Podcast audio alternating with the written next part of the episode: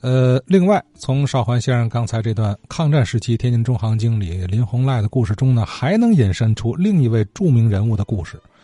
呃，刚才邵先生提了一句啊，说林洪赖啊，一九三八年在上海的时候呢，和历史学家郑天挺先生有很多来往。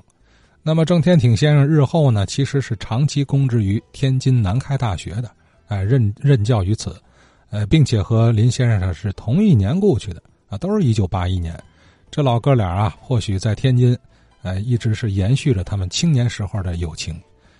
呃，听友王晓明老师也是南大子弟，从孩提时啊，就和郑天挺爷爷呢有很多接触。他正好想说说郑天挺教授的点滴。嗯，我就在这里说一说我所熟悉的南开大学，呃，历史学院的呃一位教授郑天挺教授。郑天庭教授字义生，祖籍福建长乐人，但他是在北京出生的。他的祖父啊和父亲都是，呃，清朝的进士，呃，也做过翰林。他母亲呢是天津的一位，呃，女校的校长。我能了解这个呃郑先生的一些事情，因为我的父亲呢是郑先生在南开大学历史系时候的助手。郑先生呢，他。是北京大学国文系毕业的，但是他最后是从事了这个史学的研究工作。他的主要的研究方向是明清史。他这一生呢，著书并不是很多，但是呢，他这里面，呃，每一部著作都可以称为是经典。比如说这个《清史简述》《清史探微》，还有《明史讲义》，明末农民起义的史料，这是他主编的。当时呢，他在南开大学讲这个清代的八旗制度的时候，咱们天津市的相关的文史的学者、呃专家都集聚到南开来听这个郑爷的讲授。郑爷是一九五二年从北京大学到南开大学任教的，他原来也是北大的嗯知名的专家学者。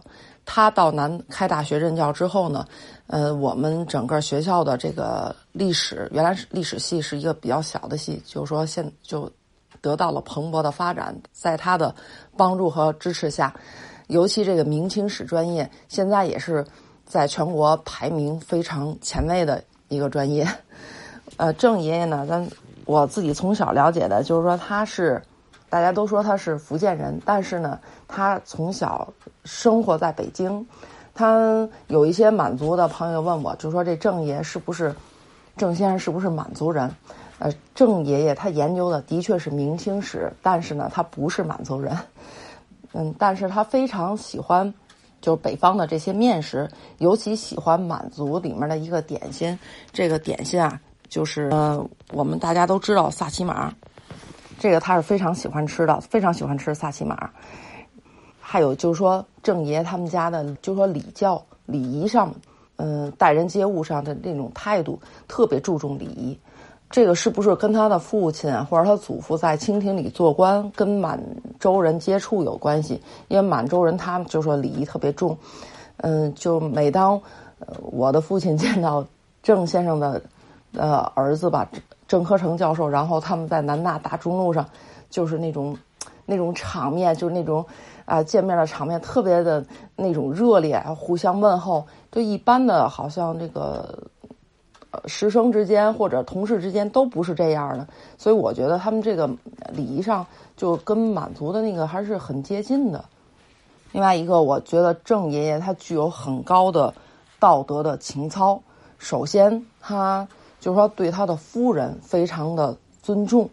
他夫人去世之后，当时郑爷爷可能是三十五六岁，也也有人说，因为是说这个虚岁就不太准。有人也有人说是三十九岁，这时候去世了。他的孩子有那么五六个，都是他一一个人照顾。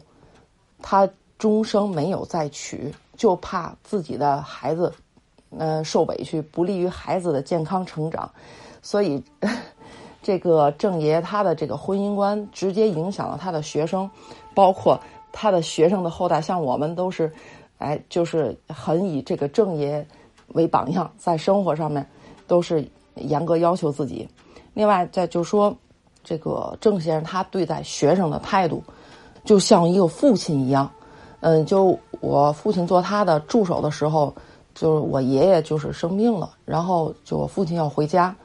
嗯，我们家在东北，然后这个郑爷爷就跟我父亲说。那个是不是需要钱？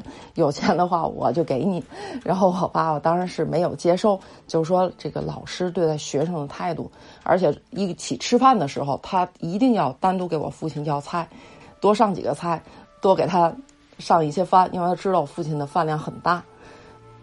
怎么说呢？还有一个就是说，他指导学生治学的时候，因为我父亲除了做呃郑爷爷的助手，还要兼任那个系办公室的一些工作。呃，就办公室里就是有很多的师生，有事情会到办公室来，就影响他的读书什么的。就郑先生就跟他说：“你的书应该放在哪个位置，自己那儿看。如果有人进来的话，比如说放在抽屉里，你把那抽屉悄悄地推上。”就教给他的一些方法，自己就鼓励这些学生们勤奋的努力。嗯，郑爷待人是非常谦逊的。呃，对待这个学生啊，包括学生的家属啊什么的，那个态度都是非常友善的。